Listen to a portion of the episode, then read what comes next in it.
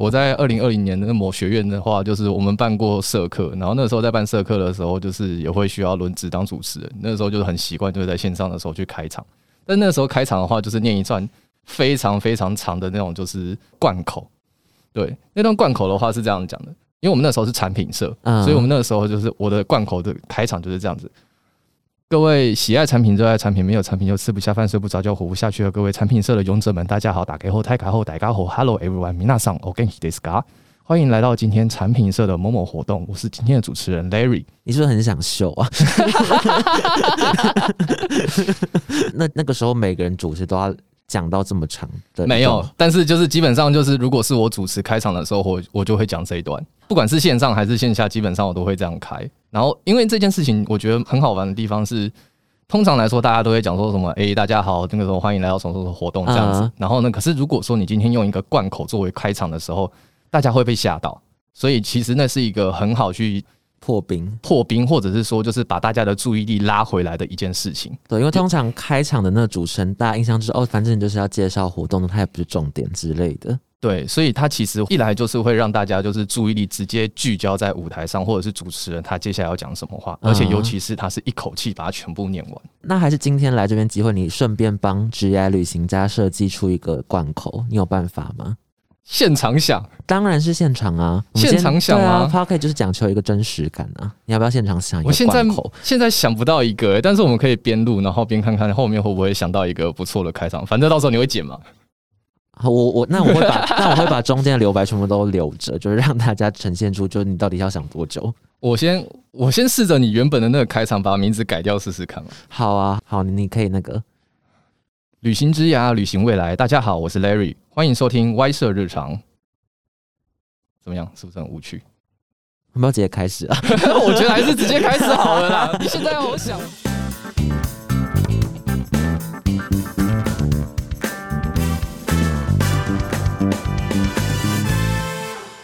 各位思考职涯、旅行职涯、旅行未来的各位职涯旅行家们，大家好！打开后、开卡后、打开后，Hello everyone，米娜桑，OK，ですか？我是今天职涯旅行家的主持人 Larry，欢迎收听歪社日常。你可能会想说，奇怪，平常开场明明是 Ray，为什么今天会是一个叫 Larry 的人来开场呢？因为你从标题就可以知道，我是今天的受访者。那 Ray 的话，现在正坐在我的对面，他说我好像很想要开场，就让我来开场。那我们现在先把主持棒交还给 Ray。 其实可以不用啊，你就直接 继续下去就好，你就自己介绍自己啊。反正感觉你不太需要我自己介绍自己这件事情，有违我自己的个人风格。俗话说得好，就是好要别人夸，痒要自己抓。就是既然是要夸我的好的话，都一定要透过他人之口来夸，会比较好。好，那我写的稿有在有在夸你吗？好像其实也没有，我就只是很客观描述你是一个人类，叫 Larry，大概这样子而已。那我就继续讲喽。反正我今天就邀请到我们团队中，就是大家听得出可能表现欲有点小强烈的 工程师 Larry。然后今天找他的点，其实就是他的经历比较特别，就他其实已经在我们的团队里面待了快四年，他自己坚称。今天想要找 Larry 来就分享说，因为其实我们团队从 Larry 那时候刚加入，可能十多个人，然后现在已经扩增到大概已经快要三十位的伙伴了。然后也顺便聊聊说，因为其实呃，因为我们自己在做人力产业嘛，然后其实最近因为数位转型嘛，然后其实很缺数位人才，然后其实尤其是软体工程师，所以现在软体工程师很长都可以接到猎头的邀约，或拿到一些很好的 offer 之类的。所以就其实现在很多软体工程师，maybe 比如说一两年或两三年，他可能就会。即便是以我现在的情况来讲的话，也是一件很常见的事情。就是甚至是我身边的一些工程师朋友，他其实两三年就换一个工作，其实是很常见的。嗯，所以我们今天就要来我说，那为什么你可以在这边坚持快四年这样子？然后目前暂时应该也还没有要离职的打算吧？好了，我们不用再坚持所谓快四年，就直接讲四年就好了。好，那 Larry 可以先简单跟听众朋友们介绍一下自己的 title，还有目前大概工作内容包含哪些项目吗？好。呃，大家好，我是客串的主持人 Larry。好，但我整你。但是，但是我在 u r a t 里面的工作的话，主要是产品的工程师。那我的工作范围的话，主要是网站的前端和后端，基本上都会碰到。嗯。然后，嗯，工作内容的话，基本上来说，其实也会跟着，就是像刚刚瑞有提到的，就是公司的规模啊，或者是产品的成长的话，我在工作内容上也会有一些变化。OK。但本质上的话，基本上来说，还是一位工程师。但其实听说 Larry 一开始本来是没有想要当工程师的，没有错。当工程师对我来说，其实就是一场意外，真的是一场美丽美丽的意外。美丽吗？现在事后回头看的时候，其实是一件蛮美丽的意外，因为它对我来说，它带来的帮助的话，负面的也有，当然就是正面的也不少。嗯，好，细细讲，细细讲。就其实一刚开始大学毕业之后的话，因为我要当兵，所以那时候的话，就是人家可可能同届的同学，他们可能就是在什么征才博览会上面看工作什么的。但那时候，因为我知道我毕业之后我就要去当兵，所以其实那时候我也没有特别去了解，对，没有特别去了解一些就是市场上的状况什么的。但是那时候我知道说，就是我出社会之后的话，就退伍出社会，基本上来说也是在做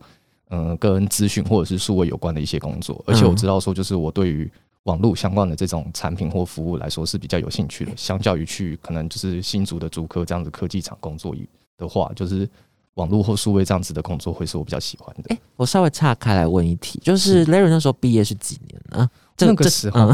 这题会不会有点？呃，我觉得有点失礼啦。我毕业那时候的话是二零一二年的时候，一二年左右。那我记得之前有访问过一些，就其他也是可能做。软体工程的工程师，然后其实软体数位圈这一块，好像真的在台湾算大爆发嘛？可能是一五一六年左右，那二一二年可能算是稍微在那之前一点的时间，是吗？那个时候的话，就是还在酝酿期，甚至是可能像是如果有比较资深的职场人的话，应该听过开心农场啊，对对，就是那个时候的话，其实脸书刚在台湾就是散播的没没多久哦，对，我国中的时候，嗯，对。所以我才说不要讲年份嘛，就会透露出我们两个之间的年龄差距。然后后来的话，就是出社会，其实就想说，既然我要在这个产业工作，然后就会想到说，那我想要做什么样子的工作？有鉴于我之前在大学的时候，因为我们我们科系有需要做毕业专题，然后那时候就是分小组做毕业专题的时候，我主要担任的是组长，然后又身兼类似像 PM 这样子的角色。然后那时候在做这份任务的时候的话，就觉得说我还蛮喜欢，就是一群人可能是在短时间内为了一个目标而努力的这种感觉，就还蛮喜欢的。然后就想到说，诶，那既然我在毕业专题的时候我是担任 PM 这样子的角色，那是不是出社会之后也可以继续做 PM 这样子的角色？所以其实一刚开始退伍之后找工作就是找 PM 这样子的职缺。但是我那时候退伍的时候，就是主要两个情况导致说这个梦想是没办法成真的。第一个是时机点。时机点的话，其实是因为我退伍之后的话，我大概是十月中下旬退伍，然后那个时候其实还是真才季的前期，就是还没有大量的职缺释出。真正释出的时候，其实我会是在大概国历年大概一月份或者是十二月底之类的时候才会比较大量释出，所以我是大概找了一两个月的时候在找工作。然后这是第一个，然后再第二个的话，是因为我是刚出社会，然后又是找一个可能会需要有一些经验或者是能耐的角色，就皮演嘛。所以那时候我遇到一个状况，就是我去面试的时候，大家都会说你又没有相关的经验，我为什么要用你当 PM？然后我又提不出一个可以说服人家的理由，所以其实就面试 PM 相关职缺的时候，基本上都是没有任何的结果的。然后那时候会想说，那这样子不是办法，就是在家里当啃老族也不是我想做的事情，那不如就是找找看有没有跟 PM 有关的工作。想到说，那 PM 的话，就是人家说黄金三角嘛，PM 设计师、工程师。看起来我是个没有什么设计的天分，只会被人家设计。那我想说，那我就当个工程师好了。你刚是偷偷塞梗在里面吗？好，被发现了。你继续，你继续。然后我就想说，就是如果说我从工程师开始做起的话，一来就是因为我们大学的时候其实也是有学一些城市设计相关的课程。嗯，那至少就是在做工程师这一块的话，不是从零开始，可能还是有一些底在那边的。然后再加上说，就是工程师会需要跟 PM 一起协作，所以就是有点像是说从。工程师的角度去看 PM 会需要做哪些事情，然后也因为说就是工程师跟 PM 之间会有协作嘛，所以会知道说就是如果以工程师的角度来看的话，那个 PM 做的哪些行为会让工程师讨厌他们，那之后自己如果真的有有很幸运的当到 PM 的话，就会知道说哦，对工程师可能不能做哪些事情，就是这个的话是我当初想要出社会的时候做 PM，但是后来做工程师的一些心路历程，嗯。那我刚听完，就是 Larry 当时发想说，为什么会就是职业目标从 PM 转向软体工程师？那 Larry 之前在大学的时候就有学习一些相关的技术了吗？毕竟我是资管系毕业的，然后所以其实我们除了那个管理相关的的知识以外的话，其实也会学一些资讯相关的一些知识。嗯，然后像是可能基本的计算机概论啊，或者是资料结构啊，那个什么系统分析设计啊。资料库设计这些，其实都会在科系的那个必修里面就已经会包含在里面了。哦，那刚进来的时候会觉得说怎么讲？比如说不敷使用，或者比如说得要去做很多进修之类的吗？嗯，刚出社会的时候嘛，嗯，刚出社会的时候，其实我觉得凭良心讲的话，我觉得我学的那些东西好像用不上。啊，真的、哦，对，用不上的原因是因为说，就是因为我加入的第一间公司的话，它其实是一个相对已经很成熟的产品了。嗯嗯公司的获利方式的话，有一部分是来自于客制化的功能开发。然后我们那时候的客户的话，其实就是各家的旅行社，我们算是旅行社的上游厂商这样子。哦，对，那我们可能就是需要帮他们去产制他们某一家旅行社特定需求的那种，就是报表之类的东西。嗯那这样子的情况下的时候，如果真的要说能派上用场的，其实可能就是刚刚讲到像是资料库的一些相关的建制知对建制或者是一些知识跟观念。然后，但是因为出社会之后的话，我们当时学的城市语言跟我实际在应用的城市语言是完全不一样的。嗯，坏处虽然是语言不一样，但是好处也是因为说当初学的城市语言的话，基本上来说，城市语言它其实就是个你学会一种语言之后，你要去融会贯通了解其他语言，其实是一件没有那么困难的事情。嗯嗯，了解。我刚刚在想，就是 maybe 那时候就是 Larry 可能刚出社会，没那么容易找到 PM 相关职位的原因，maybe 姐姐跟年代有关。虽然刚刚正想说不要提年代，但是我自己觉得说年代对于一个职缺它本身兴盛程度，它有没有足够多职缺数，其实还是蛮相关的。因为我像我自己身旁有些朋友，他刚出社会可能就可以当上 PM 之类，然后我自己也没有觉得说他们对于资讯背景有特别的相关。但是我在想说，maybe 就是 PM 的这种就是训练的制度。或者是大家对于 PM 这个职位比较熟悉，可能也是像钢条跟这几年新创起来，然后慢慢兴起，大家对数位产品的这个职缺有一个大致的概念，然后再加上说可能有更多资深的人当资深 PM，所以有余裕去 training 一些新进来的 PM 这样子。但是如果是可能比较早期的话，maybe 就只是呃，你可能刚进去，你就要做资深的 PM 就可以做的工作，你要带自己带知识进去，才有办法胜任 PM 这个职位。嗯，我蛮同意瑞你刚刚说的，因为就像是我最近在看 PM 的一些相关的资讯的时候的话，其实我们刚刚一直讲 PM PM，我们一直没有定义说我们 PM 到底是指 Project Manager 还是 Product Manager。哦，对，对，然后但是凭良心讲的话，就是当时我想要找的 PM 主要是以 Project Manager 为主，嗯，但是我以 Project Manager 为主的原因是因为说当时在台湾来说的话，Product Manager 的这种概念其实并没有很盛行。嗯尤其是不管是在台北或者是呃各各地的那种产业聚落来说的话，其实对于 product manager 来说，在台湾其实不是这么的常听到这个词汇。然后所以那时候想说，那我就是在特定时间内跟一群人完成一件事情，其实这就是很专案的一种定义。那这样子的情况下的时候，其实那时候对于产品经理或者是专案经理对我来说的话，就是我会觉得说，嗯，专案经理好像就我过往的这些知识来说话，好像专案经理听起来比较是具体一点的。比较可以胜任。对，没有错。然后，但是后来的话，就像是刚刚我们前面有讲到，可能就是二零一五一六年那个时候，台湾的网络数位新创就是开始大爆发、大喷发，就是各家就是百家争鸣，再加上说可能是中国这边他们开始一些数位相关的这些产品也陆陆续续的，就是引入到就是台湾的人的眼帘中。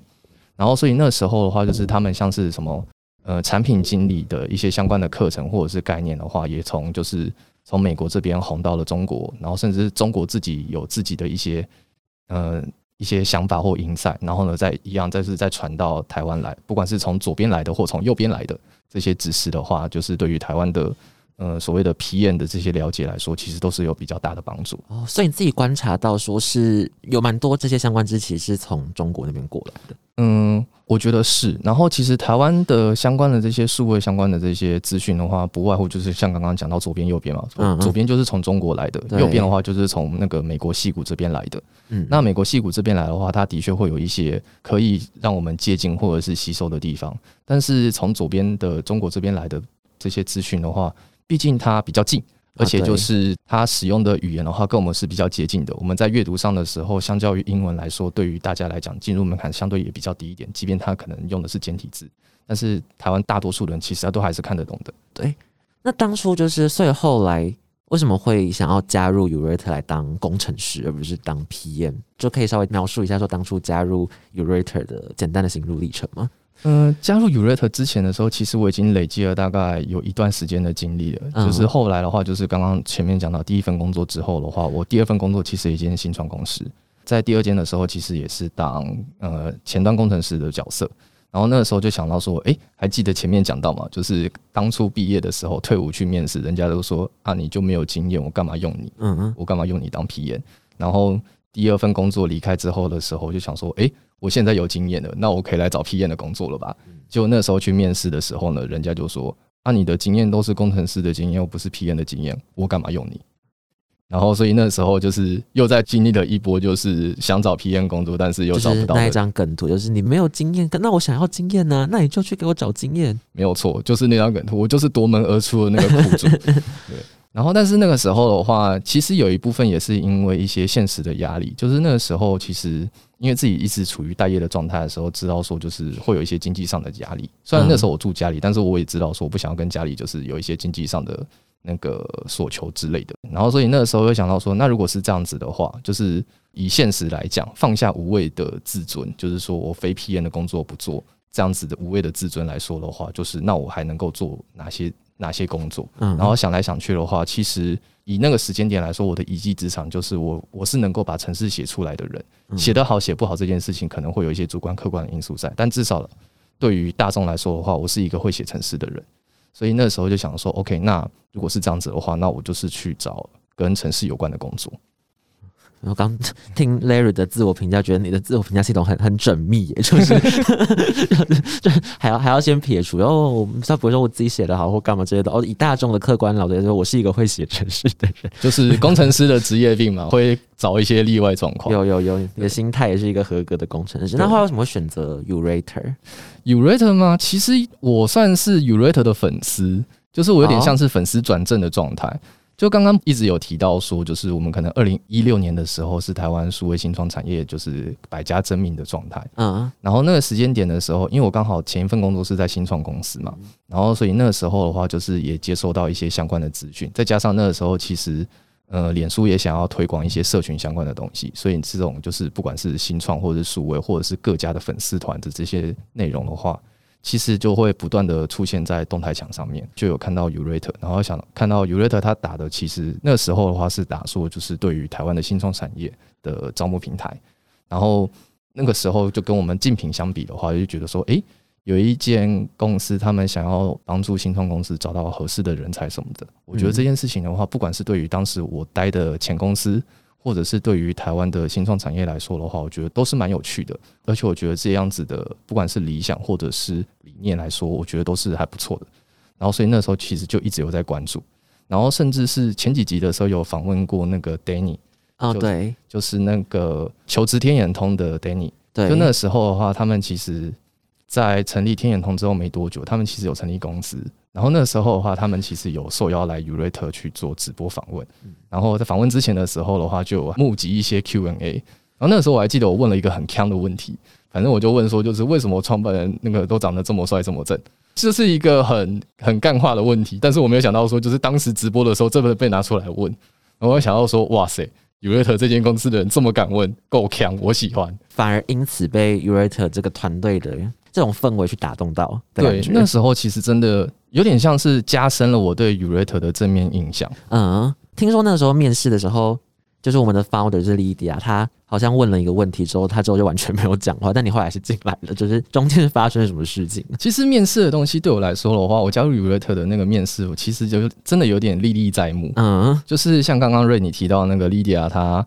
呃有误会傻眼的这个情况的话，其实是因为我前公司它的英公司的英文名称跟 Lydia 认识的另外一间公司的英文名称两个刚好很接近。嗯有点像是说一间是叫 AABB，然后另外一间叫 BBAA。然后呢，Lydia 以为我待的公司是叫 BBAA，然后所以就是想说，诶，他认识 BBAA 这间公司的老板，然后说，诶，他们家的工工程师要来哦，那我不要，我先不要去问他，我先自己问问看好了。然后他就问说，诶 l a r r y 请问一下，你为什么要离开 BBA 这间公司，然后来我们这里呢？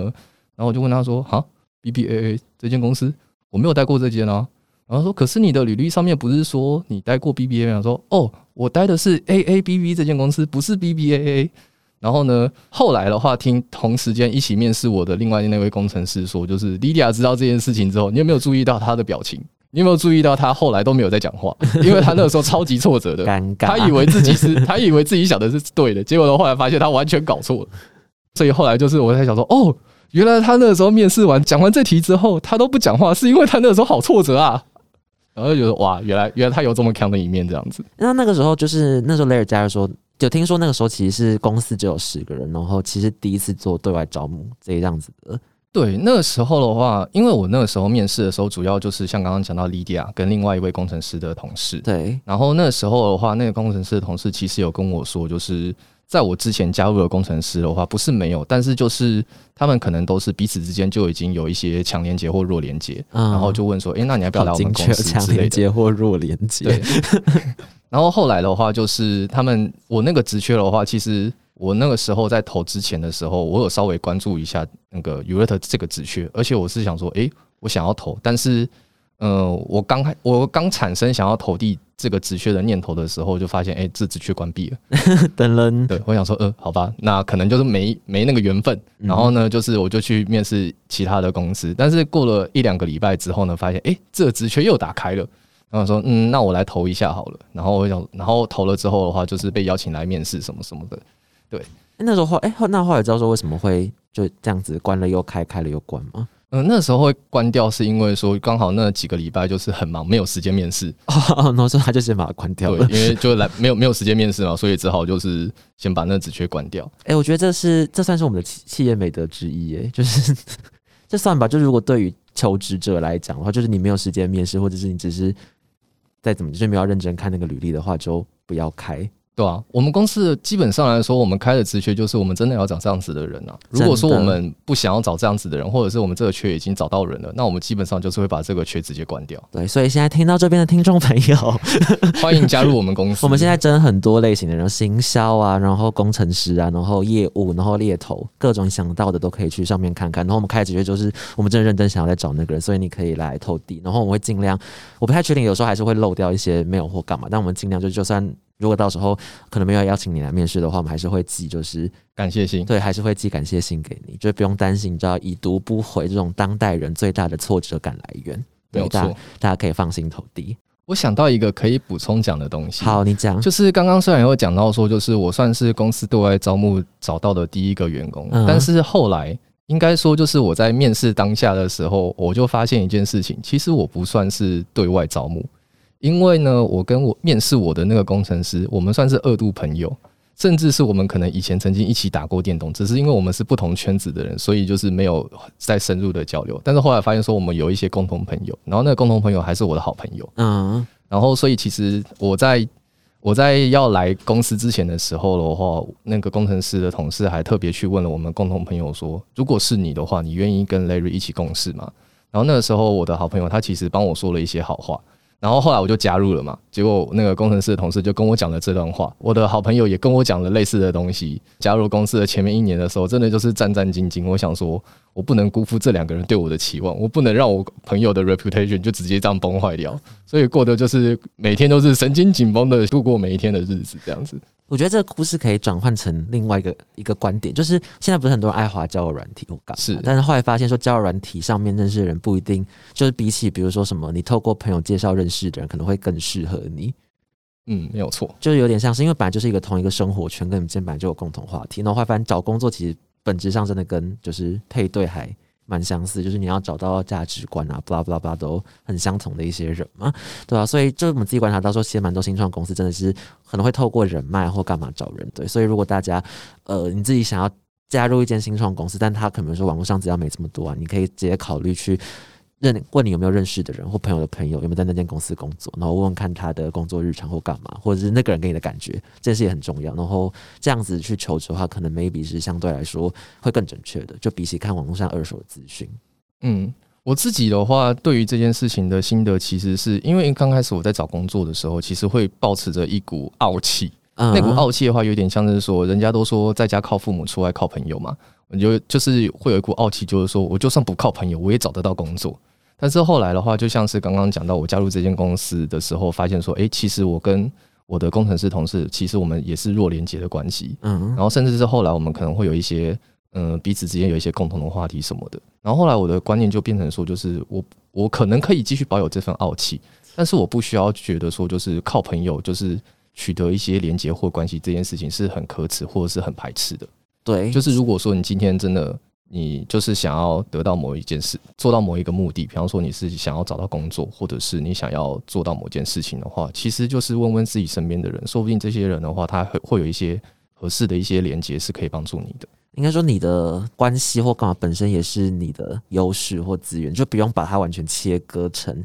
一个其他的因素。对，有一个说法是说你是嗯谁不重要，但是你认识谁很重要，就会变成说，就是其实如果是这样子的话，你认识的这些人能够在某个时间点帮助你的时候，那也是你自己所拥有的优势。嗯，真的。那 Larry 刚说假如那时候 Urate 主要就是只有 Urate 平台这个产品线。就我们现在其实有 Urate 之外，其实还有 Teamdoor 是一个人资用的 ATS 招募工具，然后还有叫是 Menta 的猎才平台服务。是那我们现在那时候只有 Urate 这个工具。那初期的时候，呃，你有哪些比较印象深刻的事情吗？印象深刻的事情吗？对，就对于这一嗯间公司，就让你觉得说，哎、这间公司怎么原来是这个样子？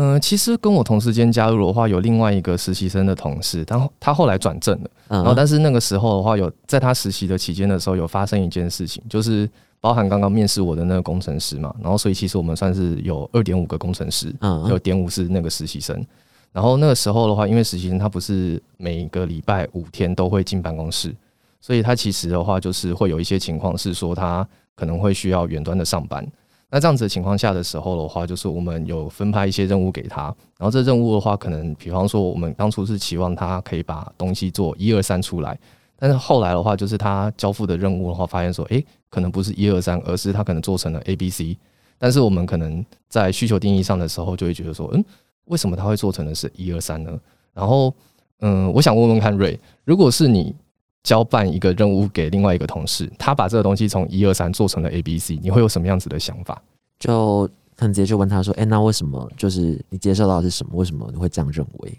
这样子，嗯，了解。我们那时候啊，的确也有这样子问问那个实习生。嗯然后呢，后来的话，我觉得这是让我对 u r a t 印象非常非常大的改观，或者是说，就是让我印象非常深刻的一件事情。就是那个时候的话，我其实心态上面有点纠结，在说就是为什么他会把事情做成了 A、B、C。嗯然后我我就很纠结在这件事情上面。但是那个时候，我的工程师同事跟 Lydia 他们那时候讲了，我觉得呃印象深刻的东西，就是他们觉得说，因为这实习生的话，他其实算是我们公司第一个远端工作的人。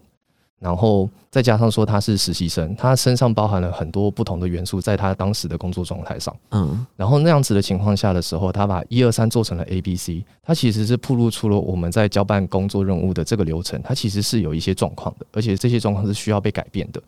然后，所以我的同事跟莉迪亚那个时候，他们就很聚焦在这个所谓的流程的改善跟优化上面，而不是觉得说为什么这个实习生没有把事情做好，或者是把事情做对。然后那个时候，这两位他们跟我们表达这些事情的时候，让我觉得印象很深刻，就是以前不是人家都会说什么对事不对人吗？嗯，对，那就是我所谓我所知道的所谓的对事不对人。就他完全就是他甚至没有，比如说去问那个实习生怎么会这样子的念头，而是完全直接说，那可能是我们组织的沟通模式本身出了什么问题，那我们要怎么去修正这个模式？这样子，对，从那之后的话，我就知道说，其实每个人他最后表现出来的行为特征的话，呃，讲行为特征可能有点怪怪的，但就是每个人最后表现出来的样子的话，都是因为他可能是在流程中他遇到了一些状况，或者是有一些模式，导致他最后表现出来的是这个样子。那如果你要强迫他把这个样子改变掉的话，的确可以，但是可能会需要更在意的是，那他是因为什么样子的原因造就了他现在有这样子的行为产生？这个的话，我觉得不管是当时我们针对这个实习生的事件，或者是说，就是我们后来我们在做产品的时候，我们都会很聚焦在说，那为什么会有这样子的行为产生？嗯嗯，对，因为这件事情其实也有带带入到我们后来在自己，因为我是自己是做行销的部分嘛，然后其实我们后来可能也有应征很多实习生，然后我觉得实习生真的是。一方面可能要知道他们习性这样子，但是其实实习生是会怎么讲啊？我自己的感觉是他们会受你给他们的引导的方式，跟你制定的架构，然后他们做出的行为跟表现跟产出结果都会有很大的影响的人。然后这种影响有时候甚至会 more than 他自己本身的人格特质或能力。呃，对，所以我们要怎么设计出一个理想的引导制度，然后去让我们理解正确理解任务跟组织目标，其实某方面来说，会比我们直接去问职业说怎么会这样理解，可能来的还要更重要。因为其实很多时候他不一定有办法去理解这个组织的状况，他只会就他自己的理解去告诉你，然后你可能会得到一个相对来说比较片面的结论，而且这个结论可能 maybe 如果之后遇到另外一个实习生，他就没有办法解，他就是单单那个人针对这个一个很单独的陈述。是，其实我想要 echo 一下刚刚瑞你提到的这一个想法，嗯，就是不管说是我们在带实习生也好，或者是我们自己在打造我们自己的产品，包含 Urator、Tindo 或是 Jamenta 也好，就是如果用产品的角度来解释这些东西的话，我觉得其实都是可以一体适用的。就是我们会想要知道说，我们使用的这个产品，它或者是服务，它是怎么样让我们的使用者产生了这样子的行为，或者是说，就是他有这样子的行为原因是什么？那我们是不是能够调整他的行为模式，然后进而去达到他可能原本想要达到的目的？然后像是刚刚的那个实习生的例子来讲，他可能不够理解说，就是公司的组织文化或者是一些操作的流程什么的。那我们可能就是设计一个让他可以很自然而然发生的一些设那个作业模式，让他知道说，就是可能他的确不太了解公司的一些文化或者是背景，但是他一样能够在他的分内把工作的内容就是顺顺利利的完成。那他可以先从一些比较比较那个聚焦的方式去了解他分内的工作，然后进而再去扩大去了解说，那除了他分内的工作以外的话，他还有其他哪些东西是可以拿来使用的？哦，我觉得这个对产品而言真的还蛮重要，因为其实有时候如果在设计产品，我们可能容易带着自己主观的一些理解跟我们先行的一些知识去设计那个东西，但是一个真的好产品就是它引导，或者是你要一看到它就可以理解怎么去正确的使用它。跟就是按照就是我们设计者意图去用它，那我觉得设计这种流程，因为实习生同样也是他什么都不知道，但是你可能初步他就要有一些基本的产出，那怎么设计一个东西让他可以 deliver 出正确的东西的话，其实道理真的是还蛮类似的。是，就有点像是说把实习生的产出跟实习生就变成是我们的使用者跟我们预期它会产生的结果，然后我们整个流程的话就有点像是我们的另外一个产品这样子。哦，我没有，我今天来录这没有想到可以导出一个。感觉还蛮 high level 的结论的。那刚刚有提到说，就是其实那个也是在这个二点五加一的时期，然后我们面试就是我们现在的就是 Tech Lead Fin 哥。如果大家对 Fin 哥的可能 Career Path 好奇的话，我们去年也有录一集，就是跟 Fin 哥的访谈，然后可以去往上滑，然后来听听看。那那个时候就是面试自己主管这一件事，应该不是每个人在职业中都会遇过。那那个时候会很紧张吗？第一次见面的时候嘛，超紧张，超级无敌紧张，而且是我们前几天的时候就有说，哎，那个某某天的时候，那个工程师的那个大大会来跟我们吃饭。我自己现在行事历上面还看得到是几月几号，然后他说我大大吃饭，对，真的是跟大大吃饭。我上面写跟 Fin 大大吃饭，那个时候还不敢叫他哥，有时候怕把他叫老了，而且他有时候对他。对啊叫哥是一种尊称，然后就是吃饭的时候，嗯，不是吃饭，应该说是他会进办公室跟我们就是面对面聊天这样子。嗯，那还不敢讲叫面试哦，晓得何德何能可以面试这种 senior level 的人，所以那个时候其实就是刚刚讲到二点五嘛，就是二点五个工程师，然后呢，我们坐的对面就是那个 Fin 哥，然后那个时候真的就是。大眼瞪小眼，就是呃，你好，我是我是 Larry，然后说你好，我是 Fin，然后就是整个寒暄完之后，大眼瞪小眼，盯了十秒钟，然后就呃呃，才开始有了一些对话，然后甚至那个时候就是很紧张，想说，我天啊，我第一次跟一个这么资深的，就是工作经验这么丰富，然后比我还资深的人，比我还资深的工程师讲话，我到底要跟他讲什么？到底要问什么？然后才不会显得就是自己是一个笨蛋。后来就是我忘记是谁先开头了，就是。就开始问了一些问题，不管说是技术面向的问题也好，或者是可能是呃协作面向的问题也好，或者是一些可能是比方说敏捷开发相关的一些问题也好，那就开始陆陆续续问之后的话，就是边问边答，然后就知道说哦，其实即便是我要跟 senior level 的人面试，或者是跟他聊天也好，就是我们其实最主要在关心的，其实也是想要了解说彼此之间到底要，嗯，如果说我们要以未来一起共事作为目标的话。那以这样子的角度去看的时候，不管说是技术层面或者是协作层面，就是我要怎么样能够透过我问的问题去了解这位职场的前辈是不是一个我愿意跟他一起做事的人。然后，但是那个时候的话，我们事后甚至还有就是让 n 哥就是跟我们协作，可能协作个几个礼拜，嗯，然后他那个时候的话，就是真的有我们公司的这些权限什么的，然后呢，就是真的去呃开始写公司的一些程式嘛，甚至是这样写完之后的话，他再去跟我们的 co-founder 们就是聊天，然后聊完之后确定 OK，他才加入，哦，所以你们甚至有先有一个成语什么同居试婚，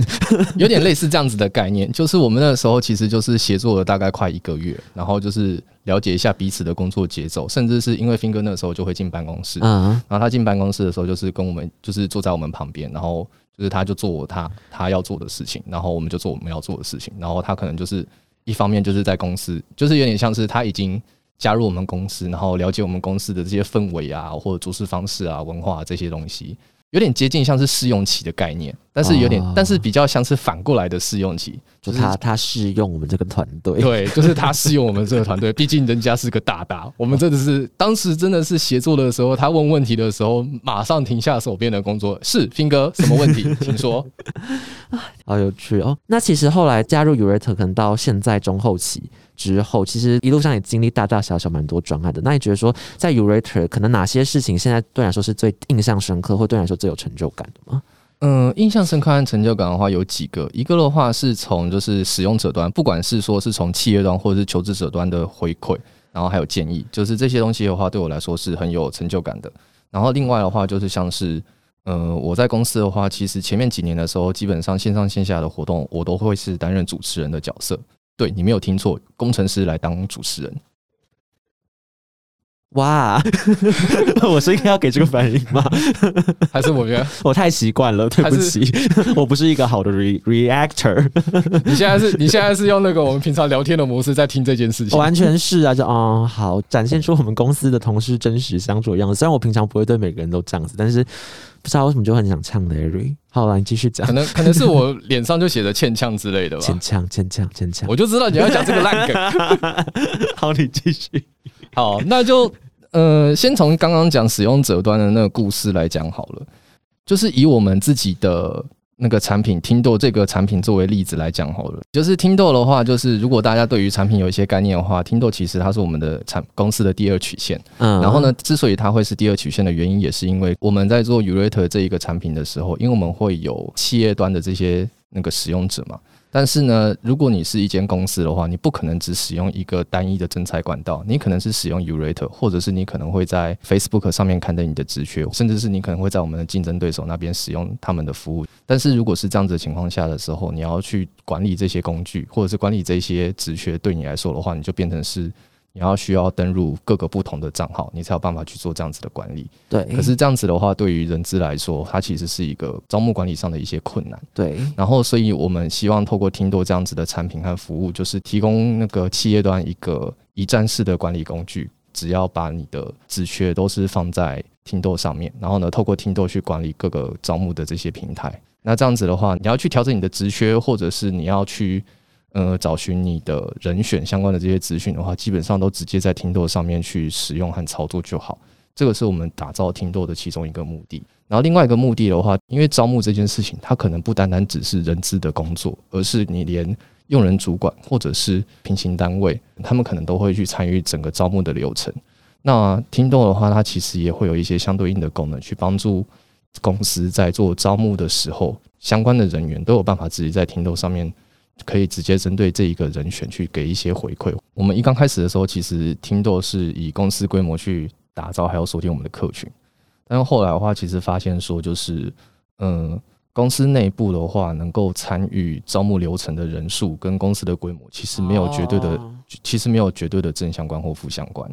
那这样子的情况下的时候，就是我们就有去调整我们的呃整个业务的一些方向。就是我们现在的话，不会特别的去聚焦在说我们一定要找多少人以上的企业，或者是多少人以下的企业，我们反而是会去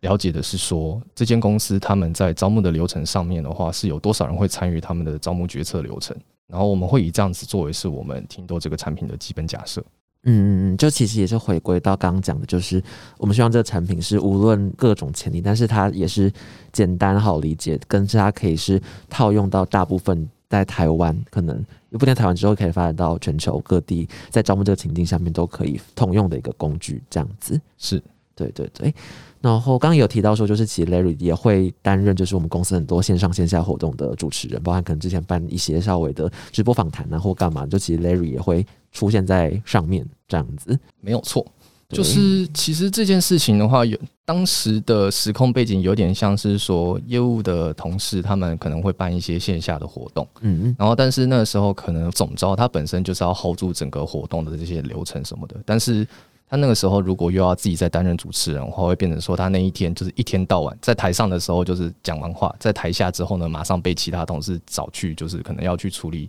现场的一些状况，可能来一定要人支援。对，然后那个时候的话，就是有些同事他们就会反映说，就是他其实很不想要去做主持这样子的角色，因为他可能是要忙整个活动的其他部分。嗯，然后因为那个时间点的时候，我刚好之在那之前就已经有在。可能下班之后的一些社团活动什么的，然后就有担任过主持人这样子的角色，所以我那个时候我就跟他们说，嗯，那不然就是我来当主持人好了，反正我之前在什么什么社团有担任过主持人，所以就是后来的话就是打蛇随棍上，可以这样用吗？反正可以吧，对，没差啦。反正后来就是。后来就是这些同事，他们可能就是总招的话，就是专心当他们的总招。那主持人这部分的话，就会变成是我这边会去担任主持人，然后去把整个活动就是 hold 住。然后基本上来说，就是从大概一九年中吧，到现在基本上活动的话，就是如果。没意外都会是我担任主持人这样子的角色。对，如果大家之后有希望在 podcast 也可以听到 Larry 来主持，或者今天听这几杯 Larry 圈粉想，哇，好想听到更多 Larry 哦的话，也可以到我们的 IG 或者是 Apple Podcast 留言哦，说你之后想要听 Larry 当主持人，那我就会消失，我就把这个棒子传承给 Larry 这样子。你是不是有职涯倦怠了？还好啊，没有啊，我很喜欢大家，大家加油，职业最棒。你的眼神背叛了你。好，那所以如果是说在新创一间新创公司待四年，就我们刚刚一直在算是强调这一件事情。然后刚刚听起来，总的来说，呃，在 u r a t 担任这种全端的工程师，其实有一点的话，就是像刚刚提到说，你可以有很多，就除了你本职工作以外的一些尝试，或更涉及产品本身定位的一些。发想，或者是大家的一同探索，这样子的感觉。嗯，其实严格说起来的话，我在进公司的时候，其实我就有经历过职涯的转换。嗯，就我当初面试的时候，其实我面试的是前端工程师。嗯，对。然后，但后来的话，大概待了几个月之后的话，就是在 f 哥加入之前的时候呢，其实。其其他的工程师同事就有跟我稍微商量一下这件事情，就是讲到说，就是以公司的状况来说的话，如果要完全的拆分前端和后端，对当时的情况来说，其实是有一点吃力的。对，主要原因是因为说，嗯，前端这边的话，它聚焦的主要会是使用者跟网站之间的这些交流和互动，但是后端的话，可能会是网站跟资料之间的交流和互动。那这代表的意思就是说，如果你有一些公司的商业逻辑面的东西的话，其实主要会是需要透过后端这边去做一些开发的。那如果说是这样的情况下的时候，其实前端嗯能够施力的地方会相对的比较少。那这件事情的话，其实我在刚刚有讲到，就是前一份工作的时候，因为那时候我就是在做前端工程师，就有发现到说，其实很少的商业逻辑的讨论这件事情，对我来说的确会是我觉得比较可惜的地方。所以那时候。嗯，虽然一刚开始我同事跟我讲说，看我要不要考虑做全端这件事情的时候，我一度怀疑我是不是被骗进来的，因为那时候也才两三个月而已。然后他这样跟我讲，我我就真的心里想说，我是不是被骗进来的？完蛋。对，但后来想想，的确就是。嗯，如果真的要接触到，不管说是人资产业的商业逻辑，或者是公司产品的商业逻辑来说的话，其实做全端来讲，的确会相较于纯做前端，其实是有比较大的帮助的，就是发展性会比较多，而且其实通常可能也不一定每间公司都会提供这样子的机会，让一个人才可能从前端可以转换到。全端，然后也给你时间学习，这样子是。就那个时候，就是很感谢同事们的包容以及 以及照顾，让我就是从懵懵懂懂的不熟的后端，然后变成说现在还有办法，就是胜任一些后端或者是前端的一些任务，这样子。嗯，对对对。那所以刚刚有提到说，就除了你在这边的话，你可以从前端，然后慢慢转换到全端的这个 position 之外，那还有哪些点是觉得说，那你你这样子的职业经会对你这个可能求职者带来什么样的较独特的价值吗？以我个人来说吗？啊，对于你个人来来讲的话，嗯，其实以我待在这间公司待四年来说的话，嗯，我相信就不太会有人去质疑我的所谓稳定性这件事情。对，因为我有点像是反其道而行，就是像刚刚前面有提到，可能在数位产业或新创产业的话，两年换两三年换一次工作，其实是一件很正常的事情。对，但是我反过来的话，就是我在一间公司待了待了这么长的时间，其实变相的表示说，就是我如果是你们公司合适的人才的话，那我加入这间公司之后，其实你就不太需要去担心说我会可能待个一两年之后就拍拍屁股走人。这件事情的话，是我在这间公司待四年的其中一个价值。然后再来的话，这件事情的话，它带来的另外一个好处是，假设我真的有机会去参与一些决策或者是策略规划之类的这些事情的时候的话，因为我之前有朋友，他其实就遇到一个状况，就是他的工作年资基本上没有超过三年的，嗯，然后呢，但是他现在要应征的职务的话，可能是比较偏高阶管理之类的这些工作，然后他就会被质疑说，就是那你做的这个三年规划、五年规划，是不是做真得完吗？对啊，你做得完吗？你是真的有办法执行的吗？因为你过往的话都没有待超过三年啊。那在这个信任的程度上的话，其实就会相较来说，以我的情况来讲，如果我今天真的有办法去做三年、三年、五年的策略规划的时候，其实我相信对方他质疑的就比较不会是我能不能够待到这个规划做完。对，然后另外一个好处的话，我觉得跟刚刚主持人其实有一点呼应，就是像是在年初的时候，就有一些认识的人，他们可能就会来探班之类的。嗯，然后，然后在现场的时候，其实也会看到一些一直都在这个圈子里面打滚的一些熟面孔，然后就会觉得说，哇，在这个圈子里面的话，其实认识的人会越来越多，然后而且又是会在这圈子看到，就是大家都会在各自的位置上面，就是继续努力。我觉得它会是一个感性上非常非常浪漫的一件事情，就是大家在各自的努力。应该说，如果总结来讲的话，其实就是信任这一件事情啊，就是无论是你对公司方的信任，或者是你与你的 coworker，就你的同才或者是你的同事们之间的信任，其实最能建立信任的还是时间跟熟悉这件事情本身。嗯，没有错。而且我觉得，就是回到刚刚有讲到说，就是在一间公司待这么长的时间，嗯，我觉得不管是自我期许面，或者是公司的产品面来说的话，其实都是有一些有点像是我们在挑公司，公司也在挑我们。然后我们可能是挑这间公司会有一些考量，然后公司在挑我们的时候也会想到说，那刚刚讲的比较像是公司挑我们的时候会有的一些考虑嘛。那嗯，我们在挑公司的时候的话，以我在这边之所以会待四年，其中一部分原因也是因为说，在这间公司我能够实现我对自己的一些自我期许，然后而且甚至是有些公司的话，他们可能在策略面或规划面上面，他们会有一些比较剧烈的转换。但是以我们公司来讲的话，我们公司不管是产品或者是整个理念来说的话，它其实都不断的在传递，能够帮助使用者找到适合自己的职涯发展。然后这件事情的话，我觉得不管是在公司的哪一个产品上面，它都有体现这样子的一个精神和理念。嗯，然后这个精神和理念也的确就像是前面有提到，我其实很喜欢 Urate，它能够为数位产业或新创产业帮助这些求职者或者是企业端能够找到他们合适的人选或找到合适的职涯。这件事情上面就是一直都是能够契合的，这也是为什么我会在这间公司待到这么久的原因。那最后的话，如果说对于自己未来的规划，或者是比如说现阶段对于职涯有哪些期许，或者是未来可能有哪些学习目标呢？嗯，职涯上的话，我还是会努力想要把工程师周边的技能培养起来，就是发展自己的第二曲线。那现在来说的话，其实我就会以产品还有技术为相关的面向，然后确切的职称的话，可能就会试着尝试看看 PM 或者是 TPM 这样子的工作内容。然后最终的话，其实会希望的就是在未来，如果有人提到 Larry 的时候，可能就不会只是想到工程师这个标签，然后甚至是想要让自己就是成为两个甚至是多个领域的，且百分之二十五。然后因为这样子的组合的话，其实就有办法垫高我的不可取代性，然后也建立自己的职场组合技跟护城河。那这个的话，会是我自己对于自己未来的一些规划。嗯，这个真的是可能以行销职来讲，好像是最很常提到说，行销一定要成为梯形人才，这样这样的，就是你可能要有一个相对来说比较突出的点，但是你得要是尽量成为那什么六边形战士，可以面临未来很多未知的挑战，这样子。所以就是也鼓励大家努力，可以跟 Larry 一样上进，成为还要成为六边形战士或梯形人才，这样继续努力，继续。对，